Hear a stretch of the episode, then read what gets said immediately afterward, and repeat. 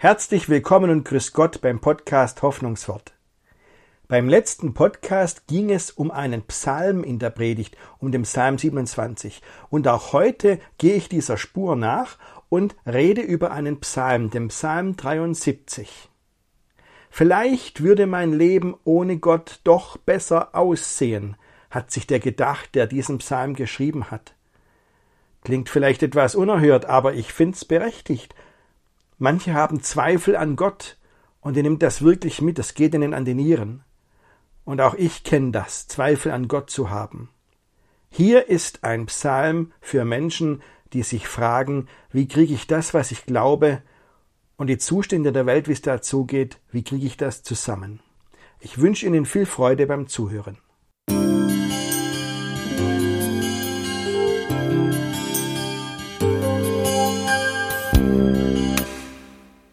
Leben wir ohne Gott besser? Liebe Schwestern und Brüder, das ist für einen Gottesdienst zugegebenermaßen eine ungewohnte Frage. Kann man vielleicht auch sagen, ist da ein bisschen abwegig, als Christ so zu denken, leben wir ohne Gott besser? Wie kommt man darauf? Ist doch eigentlich klar, dass man nur mit Gott besser lebt. Aber mal ganz langsam. Der Mensch, der den Psalm 73 geschrieben hat, der hat genau diese Frage gehabt. Und er hat sie gestellt. Und zwar nicht nur theoretisch so, machen wir mal ein Gedankenspiel, machen wir mal das ohne Bezug zur Wirklichkeit, einfach mal durchspielen, so nicht. Und auch nicht nur so an bestimmten Ecken von Gott, dass er da herum gedacht hätte, so ist Gott gut oder ist Gott wirklich gerecht oder wie ist Gott wirklich, auch um sowas geht es nicht. Nee, es geht um die ganz grundsätzliche Frage. Ergibt es überhaupt einen Sinn, an Gott zu glauben? Bringt das irgendwas mit Gott zu reden, zu leben? Denn schaut euch doch mal um, denen, die auf Gott pfeifen, denen geht's wunderbar. Die leben blendend. Und mir, mir geht schlecht. Was soll das denn? Was denkt sich da Gott dabei? Vielleicht ist es doch besser, ohne Gott zu leben. Diese Fragen, die stellt dieser Mensch in diesem Psalm. Er hat Zweifel an Gott, und zwar richtig tiefe Zweifel. Und da ist er natürlich nicht der Einzige. Das gibt es ja heute genauso, dass Menschen an Gott zweifeln und das mögen ganz andere Gründe sein, die sie zum Zweifeln bringen. Aber das gibt's. Ich will mal, bevor ich auf den Psalm zu sprechen komme, zwei Dinge am Anfang sagen. Nämlich das erste. Es ist erlaubt, an Gott zu zweifeln. Das ist keine Sünde. Das ist auch keine Untat oder kein Vergehen oder sowas. Es ist nicht verboten, an Gott zu zweifeln. Im Gegenteil. Manchmal denke ich, das gehört zum Glauben auch irgendwie dazu. Das kennt jeder Mensch mal, dass er an Gott zweifelt. Und die Leute, die ersten Christen, die haben das gewusst. Im Judasbrief heißt es nämlich, habt Erbarmen mit den Leuten, die an Gott zweifeln. Helft ihnen.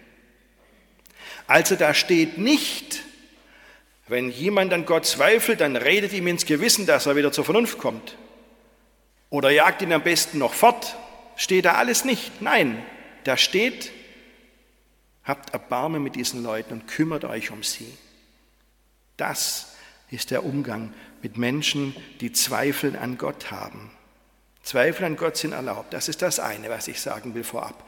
Und das andere, was ich vorab sagen will, dass solche Zweifel, wie im Psalm 73, und solche grundlegenden Fragen in der Bibel drinstehen, das zeigt doch, dass die Bibel ein grundehrliches Buch ist. Kein Hochglanzwerbeprospekt, wo nur die schönen Dinge drinstehen und alles super toll ist und man unbedingt kaufen soll, weil so billig kriegt man es nie mehr. Nein, die Bibel ist ein grundehrliches Buch. Sie zeigt auch die Untiefen des Glaubens auf. Mag sein, dass manche denken, wenn du erst an Jesus glaubst, dann ist alles gut. Und wenn du Christ bist, dann hast du keine Probleme mehr. Mag sein, dass manche das denken, aber das stimmt nicht. Der Mensch, der diesen Psalm geschrieben hat, der hatte eine richtig heftige Glaubenskrise. Und die Bibel verschweigt das nicht. Unser Glaube hält kritische Fragen aus. Das ist christlicher Glaube. Das wollte ich vorweg mal sagen. Erstens, Zweifel sind erlaubt. Und zweitens, da sehen wir, die Bibel ist ein grundehrliches Buch. Jetzt will ich mal genauer hinschauen, mal reingehen in diesen Psalm 73. Ich habe ihn denn das mal deswegen ganz auf dem Liedblatt abgedruckt, dass wir vielleicht auch vor Augen haben. Denn wissen Sie, ich finde, das Besondere an diesem Psalm ist, der erzählt eine Geschichte. Das ist nicht nur ähm, Lob Gottes oder nicht nur Klage ähm, oder Bitte. Dieser Psalm geht einen Weg. Und in diesen Weg nimmt uns dieser Mensch mit hinein, der ihn geschrieben hat. Der sagt uns, mir sind wirklich Zweifel an Gott gekommen. Und dann ist mir das und das durch den Kopf gegangen. Und dann habe ich eine richtige Krise bekommen. Und mein Glaube ist mir fast zwischen den Fingern zerronnen. Aber schließlich habe ich Gott ganz neu erfahren. Der Psalm erzählt eine Geschichte, nimmt uns mit hinein in einen Weg. Und ganz ehrlich, der fackelt gar nicht lang herum. Keine Einleitung, kein gar nichts, sondern erster Satz, Gott ist dennoch Israels Trost. So heißt es in der deutschen Bibel. Und wenn man jetzt die hebräische Bibel aufschlägt, dann merkt man, das sind genau diese Worte, aber sie sind andersrum gestellt. Da ist das erste Wort sogar dennoch. Dennoch ist Gott Israels Trost. Es gibt doch keine Geschichte auf der Welt, die mit dem Wort dennoch anfängt. Stellen Sie sich mal vor, Sie rufen morgen bei jemand an und das Erste, was Sie sagen, ist, hallo, ähm, trotzdem komme ich morgen zu dir. Dann fragt er doch sofort, ja, wieso trotzdem, was, was ist denn passiert? Hast du was anderes vorgehabt oder so? Keine Geschichte auf der Welt fängt mit dennoch an, aber dieser Psalm fängt mit dennoch an. Und das zeigt uns, der Beter nimmt uns ohne Umschweife mitten rein in das, was ihn umtreibt, in seine Gedanken. Der hat nämlich Dramatisches erlebt und das ist ihm richtig an die Nieren gegangen. Und das will er uns erzählen. Der Psalm hat eigentlich drei Teile. Im Liedblatt habe ich da nach jedem Teil so ein kleiner Trenner, ein Trennzeichen reingemacht, dass Sie sich ein bisschen orientieren können. Ich gehe diese drei Schritte in diesem Psalm jetzt mal mit. Erster Schritt fängt ganz vorne an. Erster Satz, Gott ist dennoch Israels Trost für alle, die reinen Herzen sind. Also wenn man es ganz wörtlich übersetzt, heißt es, dennoch ist Gott gut für Israel. Das ist die Glaubensüberzeugung dieses Menschen, der diesen Psalm schreibt. Das hat er immer gedacht, das hat er immer geglaubt, das war sowas von klar für ihn. Das will er festhalten. Zu denen, die, Gott, die auf Gott vertrauen und die ihm nachfolgen und sich zu Gott halten, zu denen ist Gott gut. Und die haben es auch gut. Und dann kommt gleich in der nächsten Zeile, ich aber. Jetzt kommt das aber. Und wenn ich diese Zeilen so durchlese, dann denke ich, der sieht sich um und nimmt wahr, was um ihn herum passiert und denkt sich, das ist doch total anders als das, was ich glaube. Das passt doch gar nicht zusammen. Was ist denn da los? Der Psalm 73, das ist der Psalm für die Leute, die fragen, was machst du, Wenn dein Glaube dir sagt, die Welt funktioniert so und so und Gott ist so und so, und du dich dann umschaust und merkst, das ist ganz anders, das passt nicht zusammen, was machst du dann? Der Psalm 73 ist ein Psalm für Menschen, die merken, meine Glaubensüberzeugung und die Wirklichkeit, die ich sehe, die passen nicht zusammen, da stimmt was nicht. Also nochmal, die Bibel verschweigt das ja gar nicht, dass es das im Glauben gibt. Aber sie hilft dann doch weiter. Also was hat den Beter jetzt, so was hat diesen Menschen so aus der Spur gebracht? Was sieht er denn? Er macht die Augen und schaut um sich rum und sieht die Leute, die ohne Gott leben, denen geht's gut. Die haben ein leichtes Leben, die sind reich, die haben zu essen, sind wohl genährt, was ja damals wirklich nicht selbstverständlich war. Die sind nicht so geplagt wie andere, machen sich aber auch keinen Kopf. Die leben nicht nach den zehn Geboten, die sind denen wurscht. Und auch Gott lassen sie einen guten Mann sein, die pfeifen auf Gott. Der blickt's doch eh nicht steht im Psalm. Was sollte denn der Höchste erkennen? Die schwingen große Reden, die spielen sich auf und das Schlimmste, die Leute um sie herum, die hören denen zu und die glauben das denen auch noch. Die lassen sich von denen anstecken und sagen, ja genau, pfeift doch auf Gott, mich interessiert er auch nicht mehr. Das, die Leute nennt der Mensch, der den Psalm geschrieben hat, die Gottlosen wie Frevler. Die Leute ohne Gott, die Gottlosen sind glücklich. Das beobachtet dieser Mensch, stimmt doch. Ist doch heute noch so. Ich, ich wundere mich manchmal, wie unverschämt manche Leute sind, kein schlechtes Gewissen haben sich dreist einfach nehmen, was sie wollen und fertig. Bei ganz kleinen Dingen. Ist Ihnen das schon mal passiert auf dem Äckerle, ja, beim Träublezopfen auf dem eigenen Acker? Kommt ein Mensch dazu mit einem Korb und sagt, so holen Sie Ihre Träuble auch immer hier. Meiner Bekannten ist das passiert. Dann hat sie gesagt, nein, mir gehört dieser Acker. So läuft das. Man wundert sich manchmal. Die einen bauen sich mühsam was auf, sei es jetzt für sich privat oder sei es auch gemeinsam oder im Vereinsheim zum Beispiel, und andere brechen ein, nehmen das mit, was sie wollen und einfach weg. Die Oma hat jahrzehntelang gespart, wirklich sich alles vom Mund abgespart, dass sie was hat. Und dann kommen irgendwelche Typen, geben sich als falsche als Polizisten aus, fälschlicherweise, und zocken die Oma ab und klauen ihr das ganze Ersparte, dann 40.000 Euro weg, futsch, nichts mehr. Keine Chance mehr, das wiederzukriegen. Ohne irgendein schlechtes Gewissen.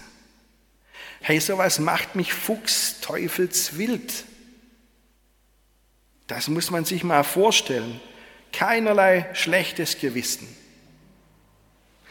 Da sitzen Schüler zu Hause und lernen für die Arbeit. Und manchen fällt es nicht so zu, die büffeln richtig, die schwitzen, dass sie Arbeit schreiben können.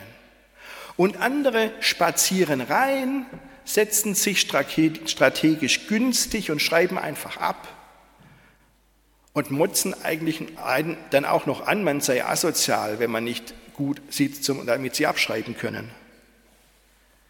Also ich wundere mich schon, da kann man schon mal die Krise kriegen. Und ich weiß, dass die Welt kommuniziert ist und vielfältig und bunt und dass man nicht in Schubladen denken darf. Es ist nicht so, dass alle Menschen, die nicht an Gott glauben, schlechte Menschen sind. Das stimmt ja überhaupt gar nicht. Da gibt es wirkliche Wohltäter.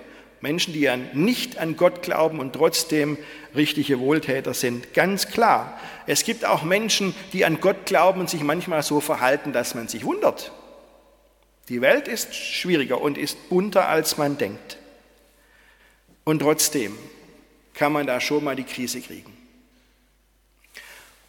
Und dieser Mensch in diesem Psalm, für den kommt es aber noch härter als dass er feststellt, dass die Gottlosen eigentlich glücklich sind.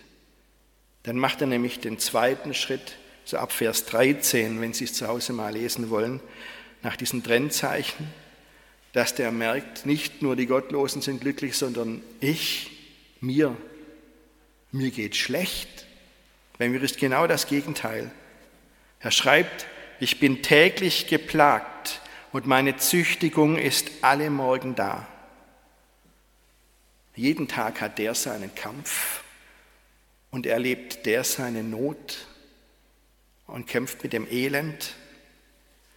Und etwas weiter im Psalm schreibt er, es tut mir im Herzen weh und es sticht mich in meine Nieren. Also vielleicht meint er das übertragen, dass er einen seelischen Schmerz empfindet. Vielleicht war er aber einfach richtig krank, schwer krank. Dem ging es wirklich nicht gut. Und dann denkt er dran, dass er ja mit Gott lebt. Und dann heißt es im Psalm, soll es denn umsonst sein, dass ich mein Herz reinhielt und meine Hände in Unschuld wasche? Übrigens, Luther war noch freundlich. Der hat das als Frage übersetzt. Soll es denn umsonst sein? In der hebräischen Bibel ist das schlicht und einfach eine Aussage. Es war alles umsonst. Ich habe mich umsonst angestrengt. Ich habe völlig umsonst versucht, so zu leben, wie Gott es will, nach Gottes Geboten. Der Gegensatz könnte gar nicht größer sein. Dieser Mensch denkt wirklich, upsa, es war umsonst. Und er sieht auf der einen Seite die Menschen, die sagen, ähm, ich lebe völlig ohne Gott, ist mir alles egal, ich mache mir gar keinen Kopf und die sind glücklich, denen geht's gut und er, er leidet, er ist geplagt, er hat jeden Tag seinen Kampf, obwohl er sich an Gott hält. Das ist der Punkt, wo er sagt, das ist doch alles sinnlos, es ist doch alles umsonst. Ich kriege das nicht mehr zusammen. Dann kann ich doch gleich ohne Gott leben geht mir es vielleicht auch besser. Martin Luther nannte genau diese Situation, in der ein Mensch steckt, Anfechtung. Das ist das Wort, das Luther geprägt hat. Anfechtung. Wenn unser Glaube in Frage gestellt wird und nicht wegen irgendwelcher Kinkerlitzchen, sondern aus richtig driftigem Grund, wenn man sich selber sagen muss, ja eigentlich, eigentlich passt das gar nicht, stimmt das gar nicht. Das ist Anfechtung. Überlegen Sie mal, manchmal ist es so, wenn jemand gestorben ist im Dorf und man redet drüber und denkt, Mensch, dieser Mensch hat es eh schwer gehabt im Leben und jetzt stirbt er einfach so jung.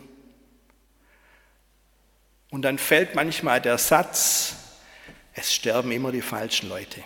Kennen Sie den? Es sterben immer die falschen Leute. Ja, ich weiß auch, dass das vermessen ist, Gott sagen zu wollen, ähm, Gott, wie kannst du diesen Menschen sterben lassen? Da gibt es doch andere. Wenn du da keine Einfälle hast, ich hätte ja eine Vorschlagsliste. Das ist schon vermessen, so zu reden. Aber ich kann es auch irgendwie verstehen, weil man denkt, das passt überhaupt nicht zusammen, das ist so ungerecht, dass dieser Mensch gestorben ist. Das Leben ist echt nicht fair und Gott ist nicht fair. Das ist Anfechtung. Und genau so geht es dem Menschen, der diesen Psalm 73 geschrieben hat. Und dann erzählt er weiter, ich war drauf und dran zu sagen, so jetzt mache ich es wie die Leute, die ohne Gott leben. Kann ich mir sparen. Ich mache es wie die. Er war am Aufgeben. Und dann flackert etwas auf in seinem Gedächtnis. Das ist die Zeile, in der von dem Geschlecht deiner Kinder die Rede ist. Also die Gemeinschaft deiner Kinder. Dann erinnert er sich dran, was sein Volk Israel mit Gott erlebt hat. Abraham und Sarah haben jahrzehntelang mit Gott gehadert, haben auf Nachwuchs gewartet. Aber Gott hat sein Wort gehalten. Josef der von seinen Brüdern nach Ägypten verkauft wurde, aber letztendlich verhindert hat, dass sie in einer Hungersnot sterben. Und Gott gezeigt hat, ich habe manchmal krumme Wege mit euch vor, aber es sind die Wege, die allen helfen. Oder das Volk Israel, das in Ägypten in der Sklaverei war, und zwar lange, Jahrhunderte lang. Und Gott hat sie dann irgendwann doch gehört und hat ihnen Mose geschickt und sie rausgeholt. Oder er denkt an die Propheten, die zwar sagen, dass Gott auch mal eine klare Ansage machen kann, aber doch immer um sein Volk wirbt und sagt, Leute, kommt zurück zu mir, lebt mit mir und lauft nicht falschen Göttern nach. Daran denkt dieser Mensch, wenn er an, das, an die Gemeinschaft, das Geschlecht deiner Kinder denkt. Und dann denkt er, das würde ich alles verraten. Wenn ich mich jetzt von Gott abwende, wäre das alles nicht wahr. Und das will ich nicht. Und ich kann es nicht. Und jetzt denkt man, aha, jetzt ist er auf dem richtigen Weg, aber nein, jetzt geht es ihm noch schlechter. Er schreibt, so sann ich nach, ob ich es begreifen könnte, aber es war mir zu schwer. Oder wörtlich übersetzt, eine Qual war es für mich. Ich habe es nicht mehr ausgehalten. Ich verstehe überhaupt gar nichts mehr. Den Leuten ohne Gott geht's blendend, mir geht's erbärmlich, ich komme aber von Gott gar nicht weg. Wie soll das denn alles zusammenpassen? Was soll ich denn machen? Ich verstehe Gott nicht mehr. Ich habe lauter einzelne Fäden in meinem Leben, aber die kriege ich nicht zusammen. Das gibt kein gesponnenes Tuch, gewobenes Tuch. Das gibt überhaupt kein Bild. Ich habe nur einzelne Fäden, unverbunden. Und an dieser Stelle war dieser Mensch am Tiefpunkt wirklich an der tiefsten Stelle seines Nachdenkens, seines Erlebens, seines Leidens an Gott. Das war der Tiefpunkt. So, ich weiß nicht, ob Sie es gemerkt haben. Wenn Sie diesen Psalm anschauen, dann haben Sie vielleicht gemerkt, zumindest bis hierher, in der ersten Hälfte, ist das überhaupt gar kein Gebet. Der redet Gott überhaupt gar nicht an, der redet über Gott und denkt einfach nach. Ein Gebet ist doch, dass man Gott anredet und sagt, Vater unser im Himmel.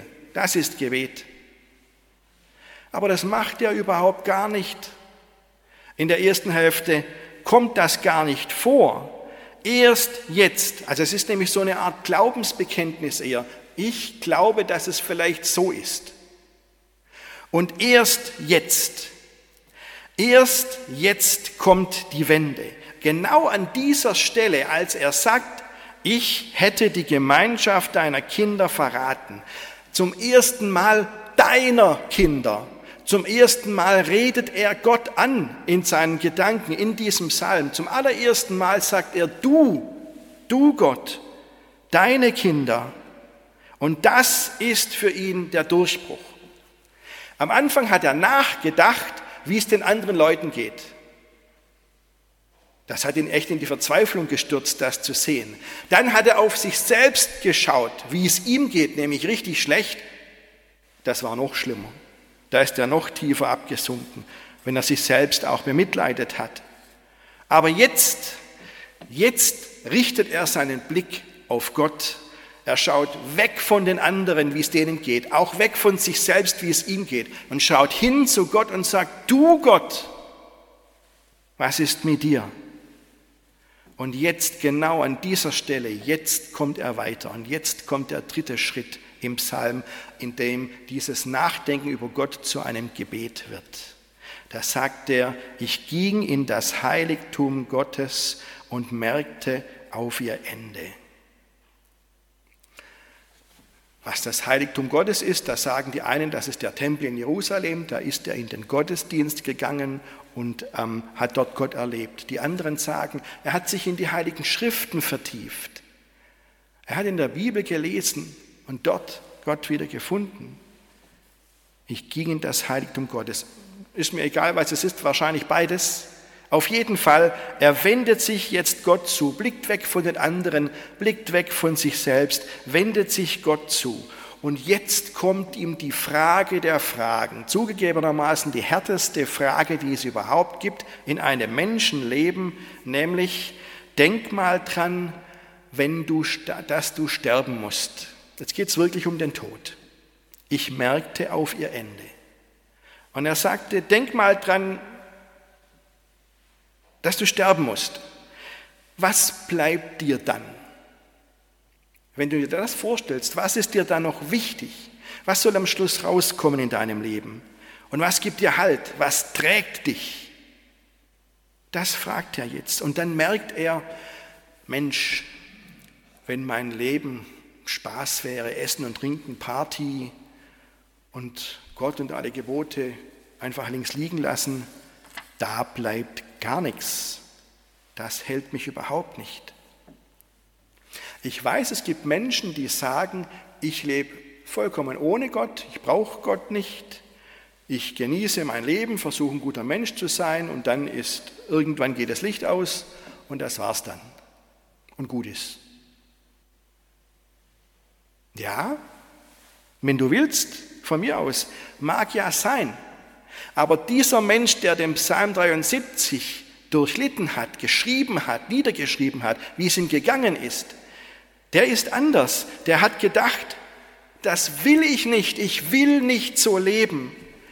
Ich will auch nicht so sterben. Ich will das nicht haben.